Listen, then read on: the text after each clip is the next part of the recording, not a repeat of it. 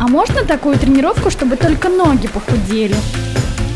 Углеводы вредно, я их вообще не ем. Я боюсь перекачаться. Я пью 3 литра воды ежедневно. Я каждый день по два часа в зале занимаюсь. Стоп, стоп, стоп. Вы серьезно?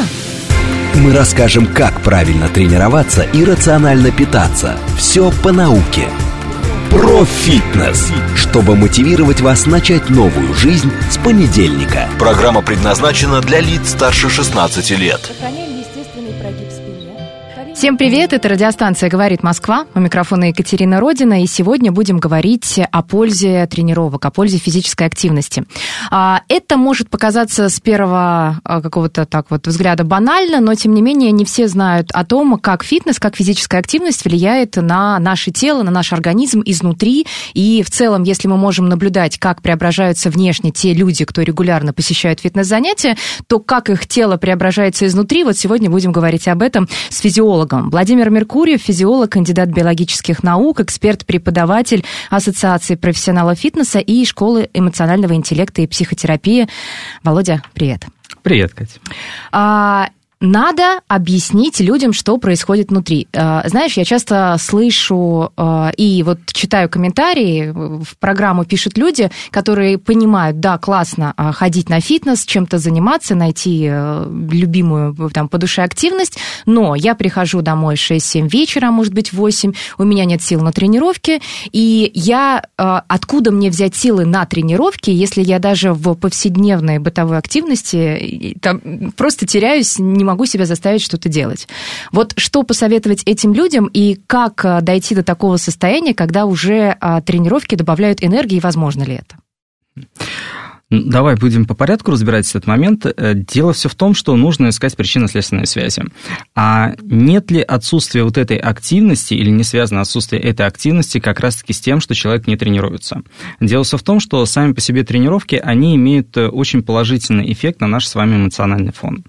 Физическая нагрузка, если она дается адекватно, если она контролируется профессионалом, то она способствует повышению уровня дофамина, эндорфина, серотонина.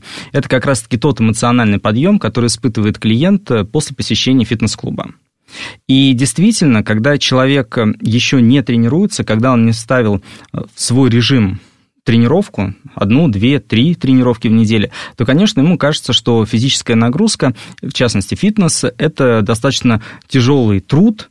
И вот помимо того, что мне нужно прийти с работы, приготовить поесть, я не знаю, там, уложить своих детей, еще и на тренировку тащиться. Да. То есть воспринимается это, конечно, как дополнительная какая-то нагрузка, которую не особо хочется выполнять. Я лучше там прогуляюсь э, 2-3 остановки по улице, да, не буду там использовать общественный транспорт, но это неравноценная, к сожалению, ситуация, поэтому здесь нужно первый раз себя заставить, ну, может быть, даже и второй, и третий раз себя нужно заставить для того, чтобы тренировка, она вошла в вашу жизнь. Потом вы начинаете четко вырабатывать режим, что да, я себе разрешаю, э, поскольку иногда у людей есть проблемы как раз-таки с разрешением себе чего-либо, я себе разрешаю э, три раза в неделю по часу заниматься фитнесом. И когда вы попадаете как раз-таки вот в эту вот среду, вы уже на себе будете ощущать, что действительно, несмотря на то, что вы целый день просидели в офисе, а, несмотря на то, что у вас болит спина, вы на самом деле можете активно физически работать и получать еще от этого удовольствие.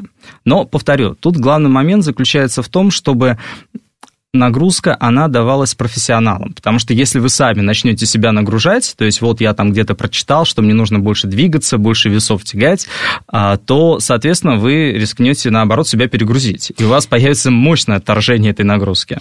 То есть, если вы только приходите, знакомитесь с фитнесом, то по- хотя бы первые занятия должны быть под контролем человека, которого называют тренером, который вам расскажет, составит тренировочную программу, вообще объяснит. Потому что действительно многие кидаются сразу э, большой вес, сразу а, большая штанга, но на самом деле все немного по-другому, но это уже подробно расскажет тренер. Еще а, какой аргумент часто встречаю? Люди говорят, у меня и так повышенная активность.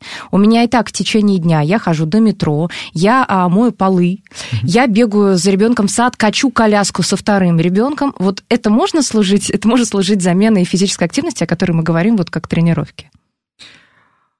Понимаете, мы не можем разделять э, физическое и психоэмоциональное состояние. Дело все в том, что когда э, мы совершаем какую-то бытовую физическую активность, это, конечно, хорошо. То есть там те же 10 тысяч шагов в день, это прекрасно, если вы их выполняете, но должна быть еще какая-то э, другая активность, которая будет направлена на конкретные группы мышц необходимые для вашего нормального функционала. А плюс психоэмоциональный момент, понимаете, когда мы с вами говорим о том, что я вот хожу до работы пешком, или я отвожу ребенка в сад, потом я начинаю мыть дома полы и так далее и тому подобное, это необходимость, и она воспринимается нашим организмом немножко по-другому, то есть мы меньше от этого получаем удовольствие. Единственное удовольствие, которое мы получим, это то, что мы в этот момент придем, плюхнемся на кровать и подумаем, ну, наконец-то я это сделал, да, то есть все, Какой каторга еще прошла. фитнес? Заберите да, меня да. отсюда. А здесь вы делаете это для себя. Во-первых, вы прорабатываете вполне конкретные группы мышц, и здесь, еще раз напоминаю, фитнес-тренер, он как раз-таки увидит те проблемные места, которые есть в вашем организме.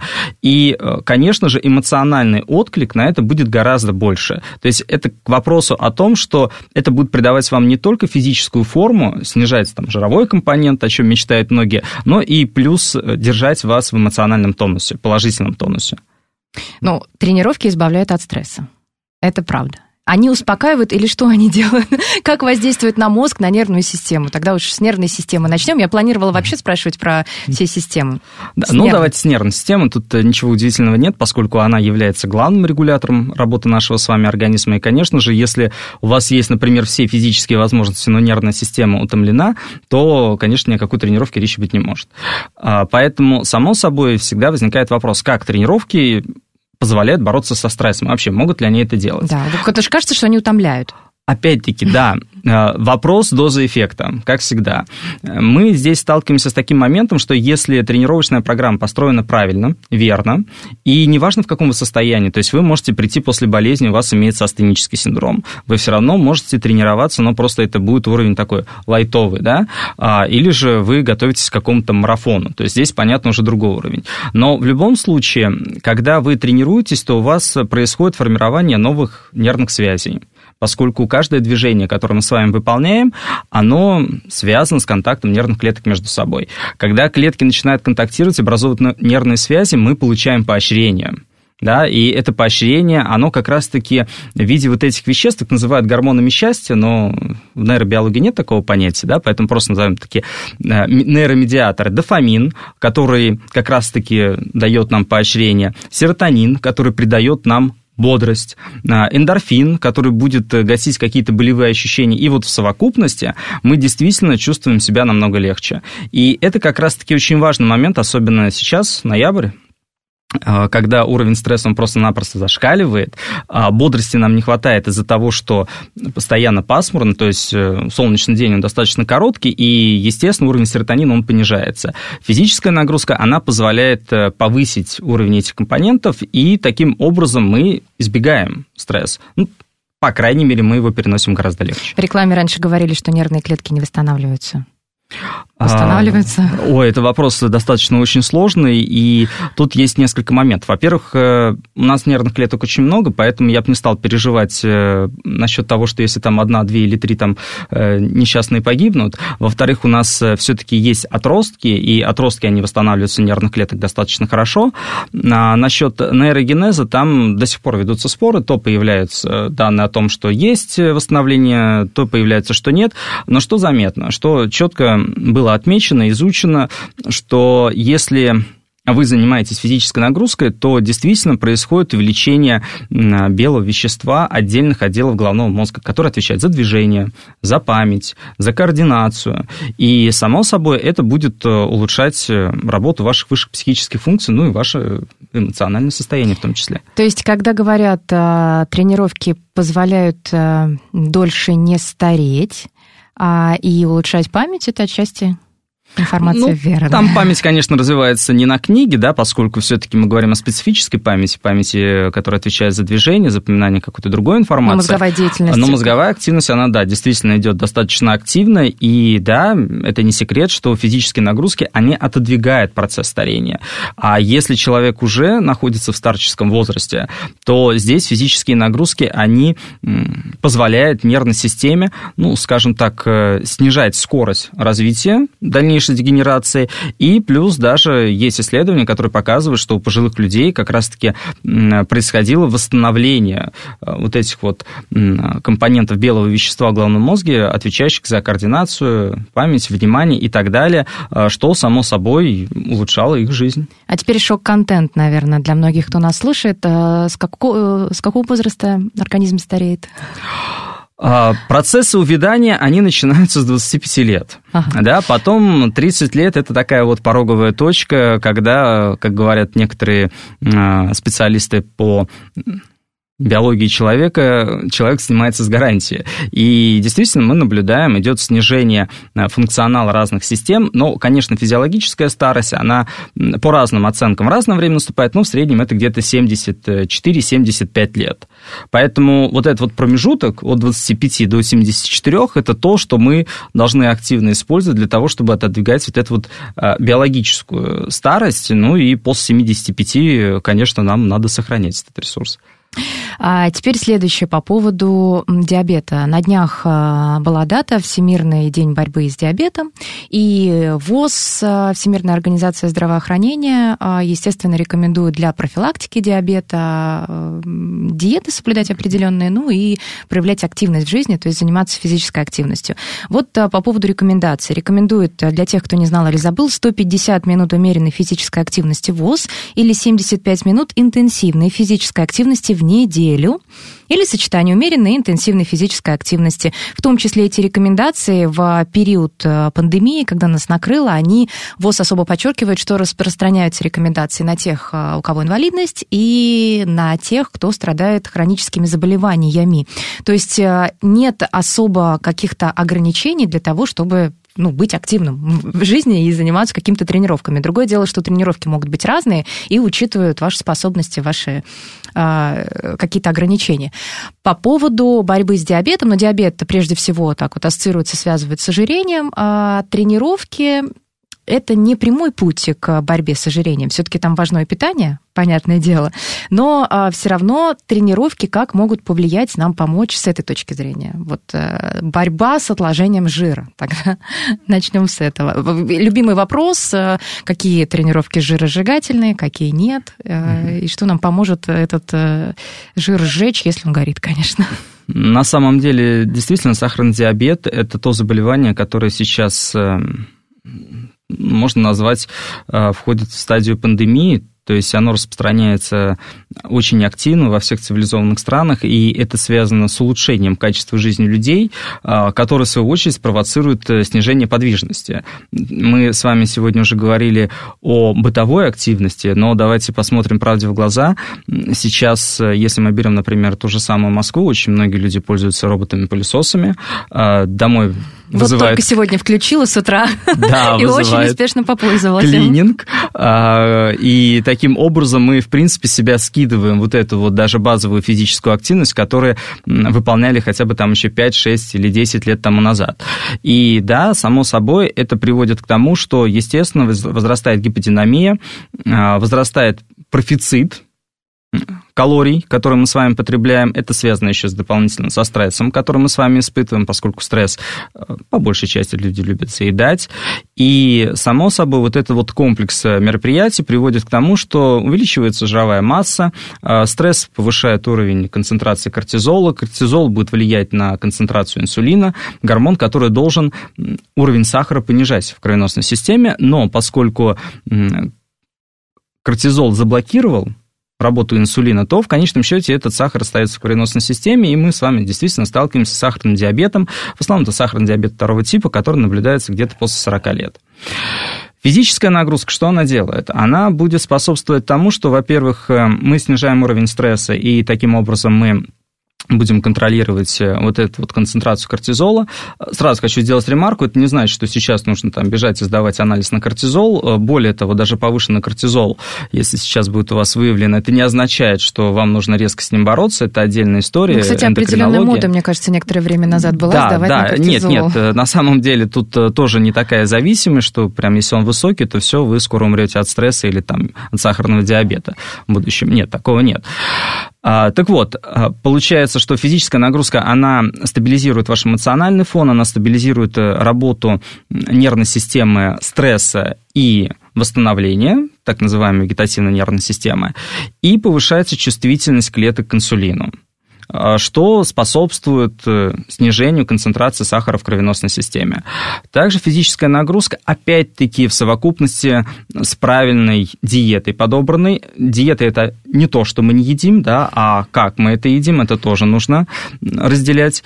Так вот, э, правильно подобранной диетой мы с вами позволяем создавать дефицит калорий, э, что, в свою очередь, будет убирать жировую массу и снижать, э, как вы понимаете, нагрузку на вот этот вот э, инсулиновый глюкозный обмен. Что касаемо жиросжигающих тренировок, то здесь вообще очень интересный момент. Э, я недаром сказал, что физическая нагрузка в совокупности с диетой. Дело все в том, что как таковые жиросжигающие тренировки являются все – Хотите силовая тренировка, хотите аэробная тренировка, разницы никакой нет. Дело заключается в том, чтобы вы создавали просто э, дефицит калорий. Как вы это будете делать э, при помощи штанги, либо при помощи э, эллипса, это уже, собственно говоря, ваше индивидуальное предпочтение. Но мы должны понимать объективно, что физическая нагрузка, она, конечно, требует от организма большого количества энергии, но она оказывается непродолжительный срок. То есть, если вы тренируетесь э, один раз в неделю, то вы должны понимать, что вот, да, час в неделю у вас идет большая потребность. Это не значит, что вы час в неделю потренировались, и потом э, в течение всей недели вы начинаете как можно да, больше есть э, в силу того, что ну, я же потренировался. Но сейчас это же тренд, тенденция любить себя, заботиться о себе. То есть э, вот потренировал сейчас в неделю, и можно э, как-то позаботиться о себе, купив э, пирожное не одно, а два, например. А, нет, любить себя это, конечно, хорошая история, но дело все в том, что любить себя можно разными способами, и нужно расширять, э, так сказать, грани дозволенного, да, то есть мы можем себя поощрять не только при помощи еды, а мы можем себя поощрять при помощи каких-то других способов, э, я не знаю, там, чтением книги, походу в театр или еще что-то. тренировкой. Или тоже, да, дополнительной тренировкой. Какой-то любимый. Мучить себя не нужно, вот хочу еще Это раз главное, добавить, да. потому что а, если вам сказали обязательно тренироваться, а вам ну, не нравится поднимать тяжелый вес, столько фитнеса направлений сейчас существует, и персонального, и группового, вы можете просто не знать, а прийти и познакомиться и найти ту тренировку, которая вам нравится. Это, это вообще очень здорово. По поводу а, ВОЗ и снижения вот мне очень понравилось а, представители Всемирной организации здравоохранения дают комментарии, и вот они комментировали недавно пандемию. Мне очень понравилось одно замечание. А, они опасаются, что увеличивается число подростков, которые вот очень плохо питаются, потому что они из-за пандемии сидят значительное время дома, и на них действует реклама. А в рекламе нам показывают в основном это чипсы, газировка. А, не то чтобы это совсем плохо, но если питаться только этим, то, в принципе, ничего хорошего-то не будет. И еще люди перестали есть а, много овощей и фруктов, и так-то много не ели, но и стали есть еще меньше. Почему? Потому что а, на рынке или в магазине вы сами выбираете себе фрукты и овощи, а доставка люди не доверяют, потому что а доставщик может положить какой-то помидор не очень красный, и поэтому а, меньше заказывают овощей и фруктов, заказывают больше каких-то углеводов, там, выпечки, хлеба, макарон и так далее. Тоже прикольное наблюдение, мне кажется. Почему в пандемию меньше стали есть овощей и фруктов? Давайте разберемся с этим. На самом деле, мне кажется, причин несколько. Одна из них это действительно связано с недоверием к доставке. Я сам с этим столкнулся, а, поэтому... Потому что платишь за какие-нибудь... Обмундирование, да, и ты выходишь и идешь э, в магазин сетевой, и уже сам там скрупулезно выбираешь, э, что ты хочешь купить. Потому что, да, действительно, ты платишь, и ты получаешь кота в мешке. От этого никуда не деться. И понятно, что никто не хочет заморачиваться с возвратом, если уж тем более касается речь, например, тех же самых пожилых людей или там, там малограмотных. Э, Конечно, поэтому приходится идти интернета. в магазин, но поскольку все перешли на доставку, э, вроде mm-hmm. бы как надо, но если все продукты есть, ну, помидоров, допустим, не хватает, э, там, огурцов, да. ах, и бог с ним. А, второй момент, опять-таки, при помощи вот этой вот пищи, которую рекламируют активно, мы, конечно, получаем удовольствие, чего же там говорить.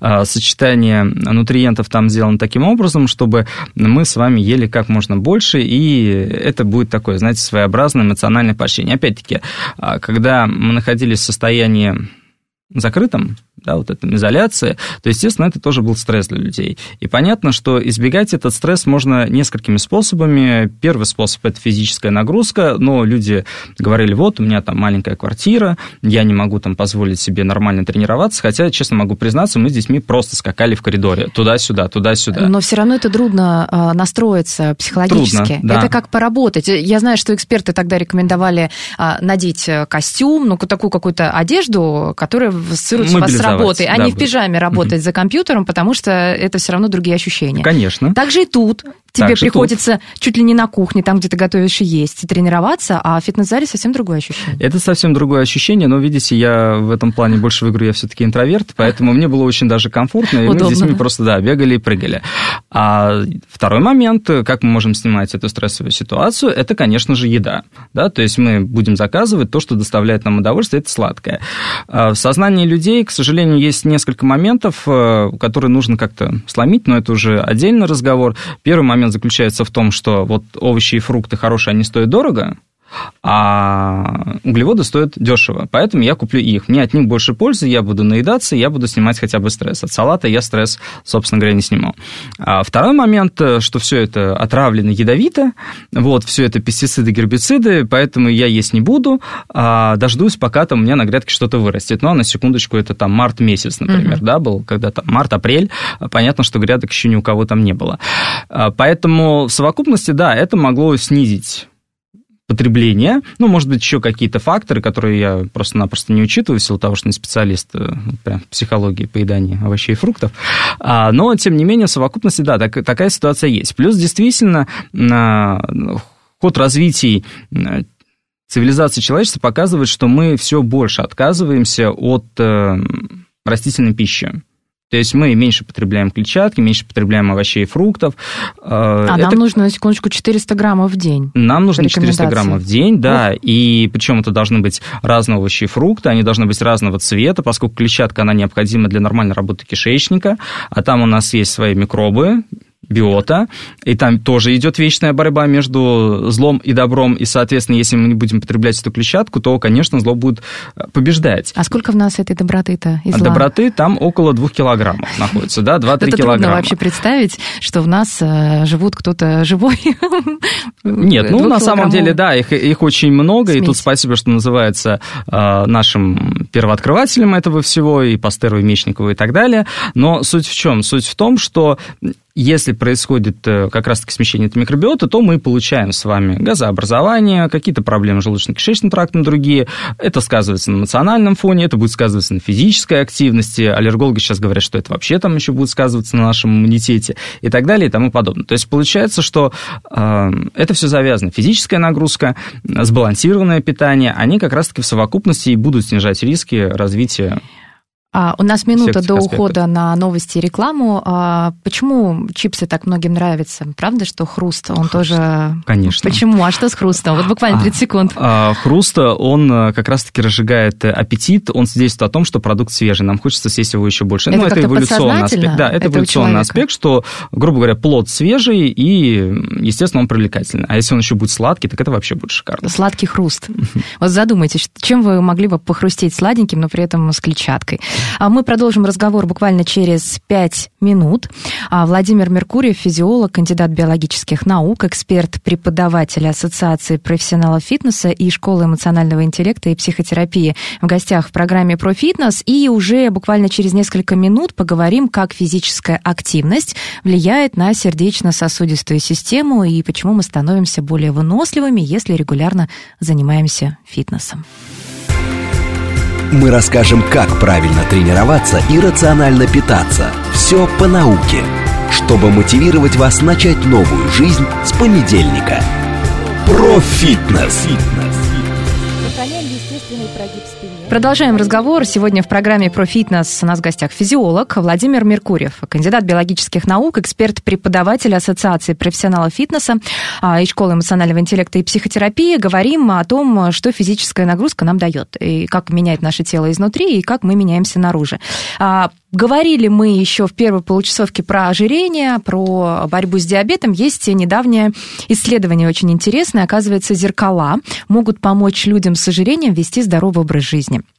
Новое исследование. Его авторы заявляют, что а, зеркала а, могут изменить поведение людей с ожирением, что предлагают авторы. Они предлагают, чтобы человек, а, страдающий с ожирением, мне кажется, это подойдет для любого человека, непродолжительное время какое-то или продолжительное в день обязательно уделял вниманию и смотрел на себя в зеркало. Таким образом, мы привыкаем к себе, уже больше не критикуем себя а, за, допустим, дополнительный вес и можем не стрессовать постоянно постоянно с обычно диеты, как это бывает, потом срыв, и все возвращается на круги своя.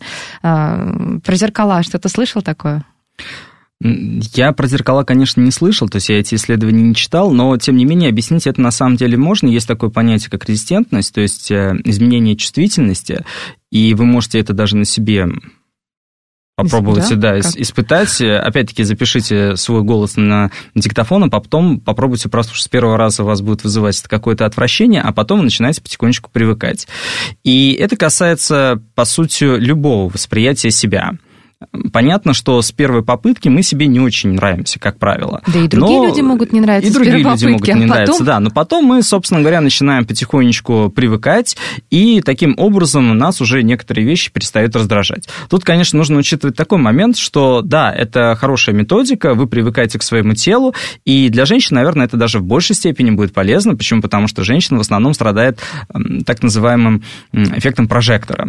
То есть им кажется, что а, увидит... подсвечивает? Подсвечивает? Что нет, нет, не подсвечивает, а то, что вот увидит в вас какой-то мельчайший недостаток, э, и, естественно, на него будет акцентировать внимание собеседник, хотя на самом деле он даже не обратит на это внимание. Ну, например, вот вы выходите, вам кажется, что у вас там на каблуке где-то там зацепилась какая-то мертвая муха.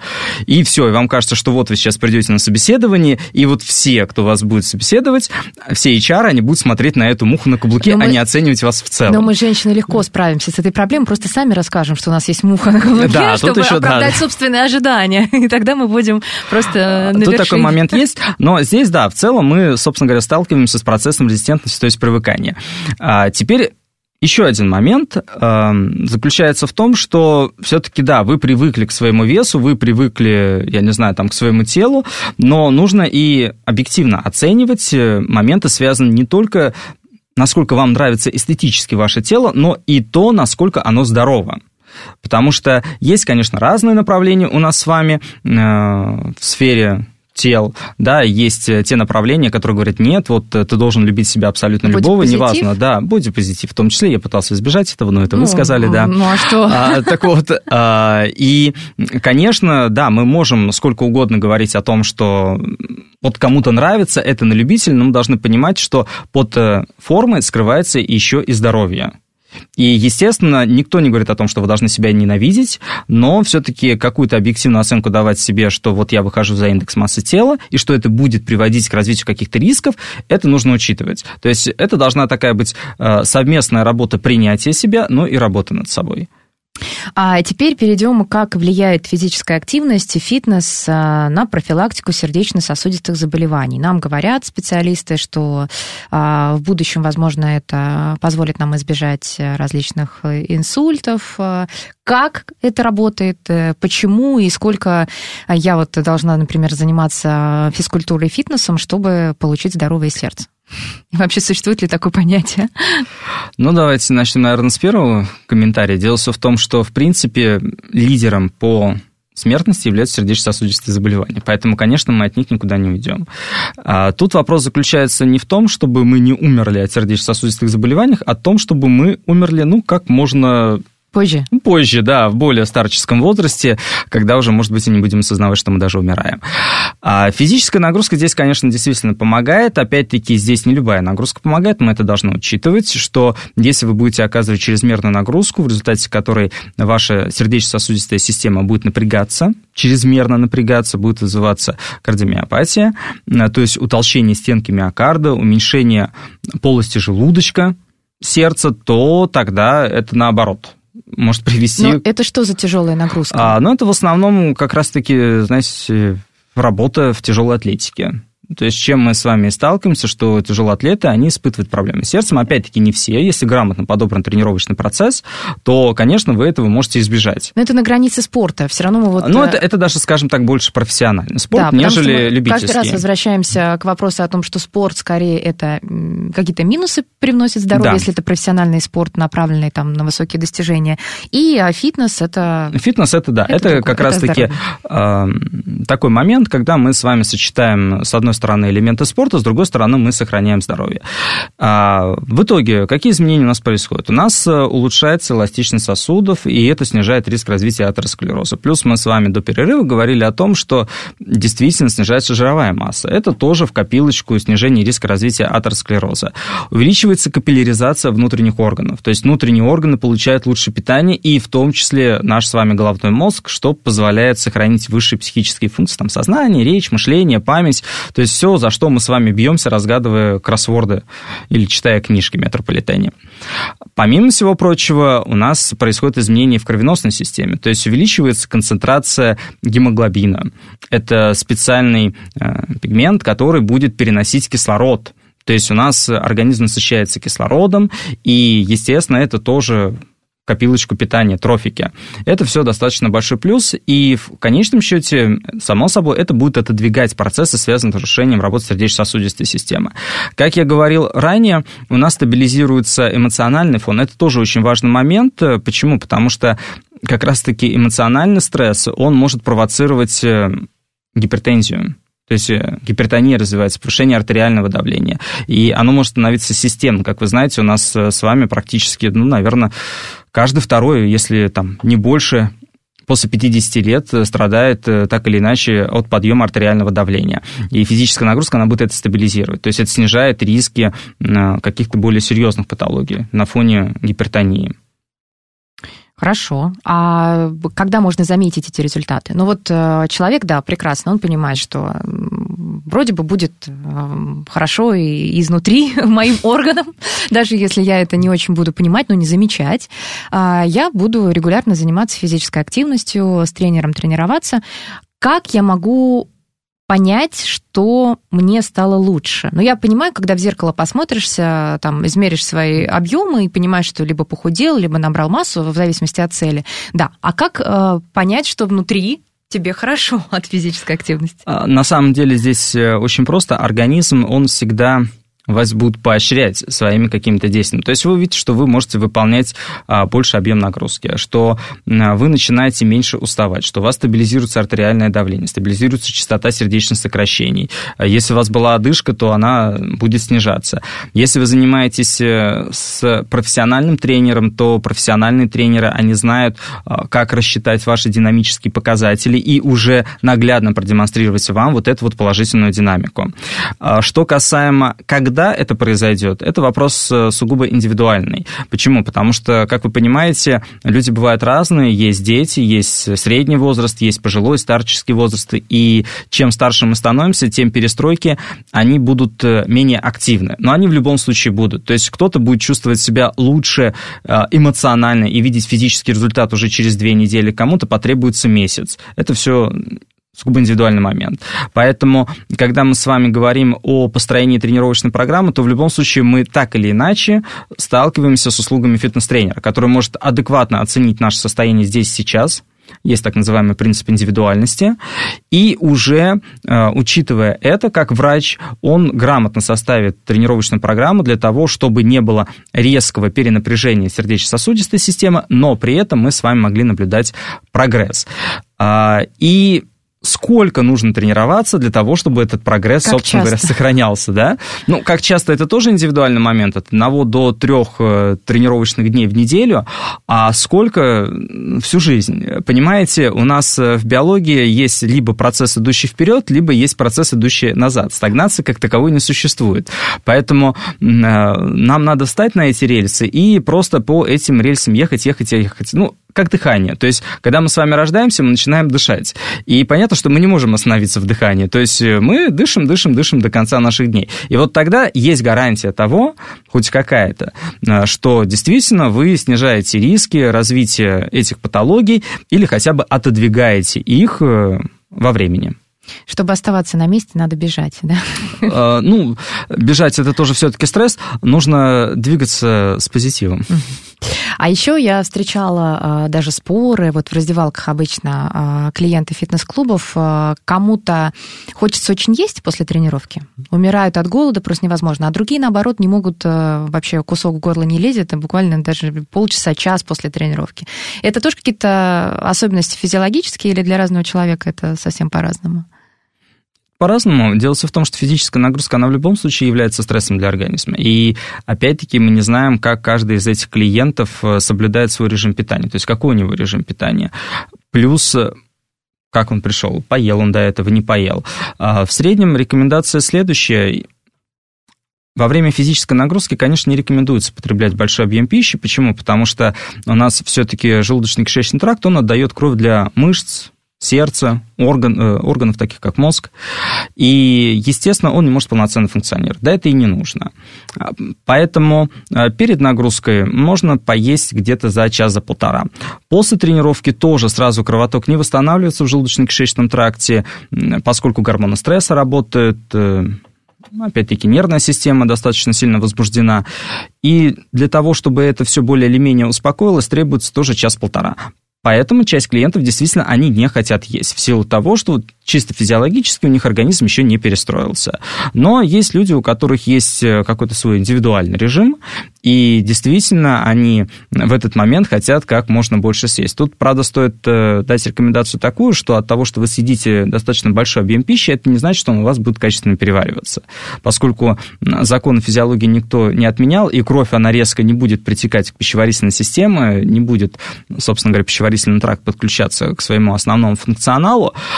А, поэтому да, хочется, вы можете что-то съесть, можете даже съесть какой-то небольшой объем простого углевода для того, чтобы удовлетворить э, потребность головного мозга в глюкозе и таким образом уже дотерпеть, там, я не знаю, час-полтора до основного рациона. Натощак тренировки. Это... Некоторым говорят, э, что прям э, очень лучшие Предпочтение индивидуальное, да. То есть это индивидуальное предпочтение, понимаете, опять-таки к вопросу о том, что тренировка – это не только физическое, но и психоэмоциональное состояние. И, как я говорю, э, если вам что-то доставляет удовольствие, и это не противоречит законам страны, в которой вы живете, и социальным нормам, ну да ради бога. То есть если вам это нравится, вы можете это делать. Если вам это не нравится, то можете это не делать, никакого обоснования тренироваться ссылаться натощак, э, в принципе, нет. Понятно. То есть это, да, ваше желание. Если вы, вам кажется, что так лучше, и вы получаете это даже, пусть мнимо на визуальный эффект, а, но все равно это поднятие настроения, почему бы нет. Это как в Reels. А, смотришь Reels в Инстаграме? Ну, это как ТикТок, только ТикТок ну, в да, Инстаграме. Я видел, да, да. Просто там единственный мужчина, который может мне что-то запретить, это и потом уже кусочек там Владимира Путина. Если это не противоречит закону, Да, ну так и есть. А, далее. Еще я очень много слышала, когда когда вот э, пандемия только начиналась, ковид, поскольку я работаю тоже в среде фитнеса, и многие э, те, кто задействован, там, тренеры, клиенты, они говорили, а, это вот, мне кажется, другая сторона медали, они говорят, что я вот питаюсь более-менее нормально, а, я, у меня физическая активность хорошая, я тренируюсь, постоянно хожу на тренировки, и вряд ли меня поразит вирусом, потому что у меня отличнейший иммунитет. А, спорно, вот я не знаю почему, но мне кажется, что тоже нельзя так и говорить, что если я занимаюсь фитнесом и э, прекрасно ем, то это гарантия защиты от вирусов. Это же неправда? И да, и нет. Дело в том, что да, действительно у нас есть иммунитет, есть иммунная система, э, в состав которой входит лимфатическая система. И в идеале они должны выдерживать ту нагрузку, которую на них оказывают. Они выдерживают большую нагрузку. Но мы должны осознавать, что, к сожалению, не против всех микроорганизмов наш иммунитет может выстоять. Это есть, от этого никуда не деться. То есть, э, если вы будете находиться в контакте с ВИЧ-инфицированным человеком, и у вас будет смешение крови, то, естественно, ВИЧ, он будет э, так или иначе проникать и будет поражать вас. То есть, здесь уже надо включать логику. А то же самое, там, сибирская язва бешенство. То есть есть инфекции, от а которых наш организм может защитить. По поводу э, вот этого интересного вируса. Э, проблема заключается в том, что очень много было прогнозов, э, мало прогнозов сбылось, и, наверное, мало прогнозов сбылось, потому что мы не спрогнозировали поведение людей, да, как, э, опять-таки, мем 19 года, ну, изобретите хоть что-нибудь, чтобы избавиться от него, а когда изобрели уже много чего, нет, мы это делать не будем, да, то есть вот логика, она не сработала, к сожалению, та, которую прогнозировали, и в результате понятно, что это выходит из-под контроля, то есть чем больше людей игнорирует э, ту же самую вакцинацию, тем, собственно говоря, быстрее вирус мутирует, и все это становится менее эффективным и приобретает еще более катастрофические последствия. Это нужно учитывать.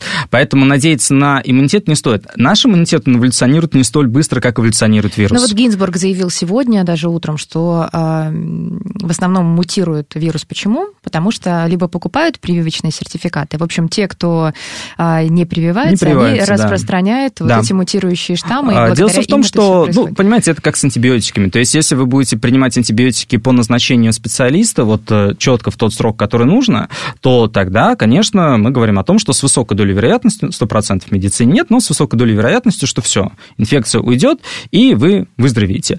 Но если вы будете принимать их раз от разу, то в конечном счете эти бактерии, они будут адаптированы к этому веществу, и они станут более устойчивыми к нему. Та же самая ситуация сейчас у нас с вами происходит. То есть наши вакцины, они в конечном счете могут потерять и эффективность, к сожалению, но не из-за того, что они плохие, а из-за того, что мы такие вот нехорошие, и мы полагаемся слишком много на наш иммунитет. Он действительно нам помогает. Еще раз повторяю, и он помогает э, перенести кому-то легче эту инфекцию, кому-то перенести ее а, бессимптомно. Но, к сожалению, есть случаи, когда и абсолютно здоровые люди, и спортсмены, и фитнес-тренеры, они заканчивали свои дни в реанимации, и это был летальный исход. Несмотря на нормальное питание, несмотря на физическую нагрузку, возраст, потому что все-таки механизмы, связанные с инфицированием конкретным патогеном, они достаточно сложны. И как отреагирует на них иммунитет, не совсем представляется возможным сейчас полностью рассчитать. Единственный способ – это, конечно, не только заниматься физической нагрузкой, но и э, там, потреблять продукты питания нормальные. Плюс это, конечно, вакцинация, которая как-то снизит нагрузку на иммунную систему и создаст вам какую-то защиту. Ну, а если говорить э, не про COVID-19, в частности, не про коронавирус, а про, ну, вот э, другие какие-то вирусы, которые вот... У меня есть ребенок, у тебя есть дети.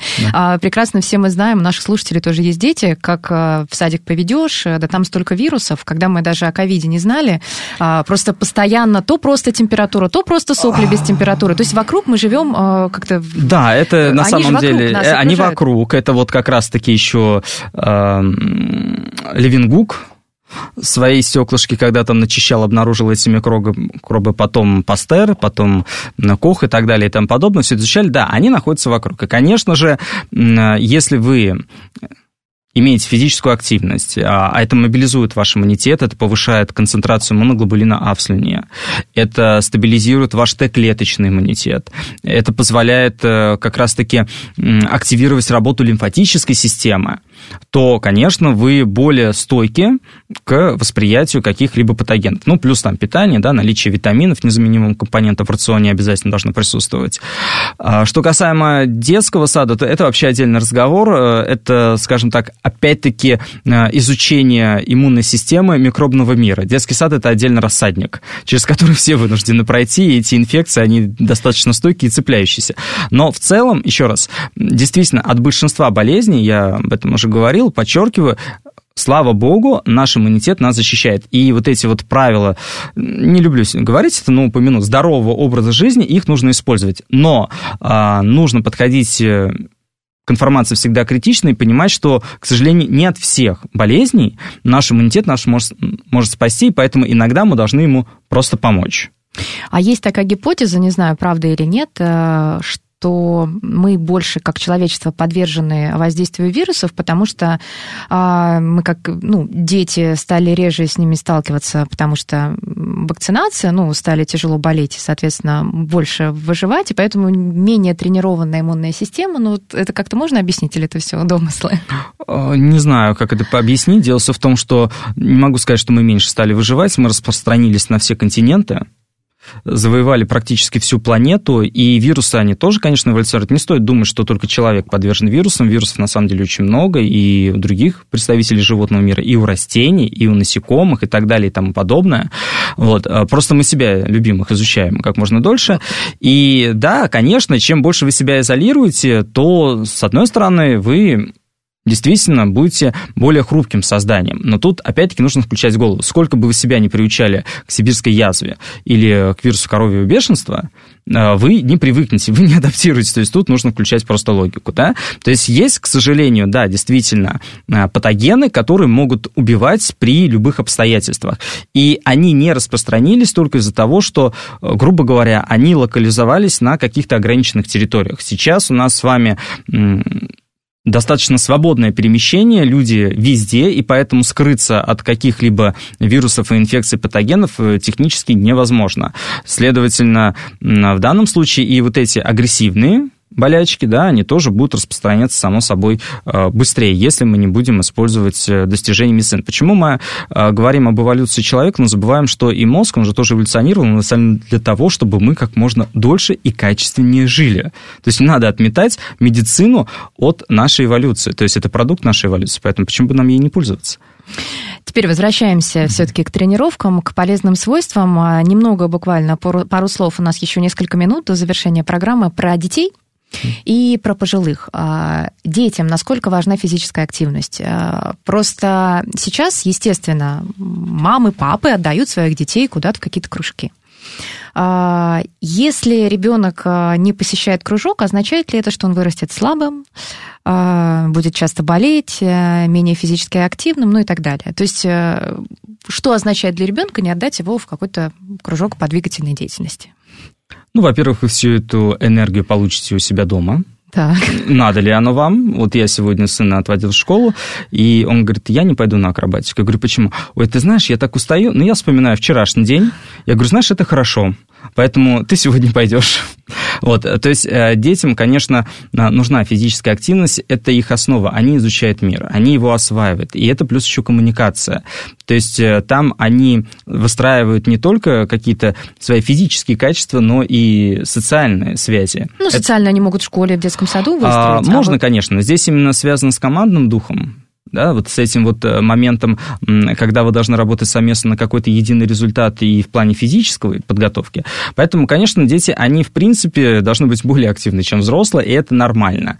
А, понятно, что когда это под присмотром профессионального тренера, который не просто позволяет им бегать, прыгать, но и еще смотрит, какие физические качества в этот момент можно развить. А ведь у нас физические качества, сила, выносливость, быстрота, они развиваются активно только в определенный период, так называемые чувствительные, сенситивные периоды. Дальше их развитие возможно, но оно не столь эффективно будет.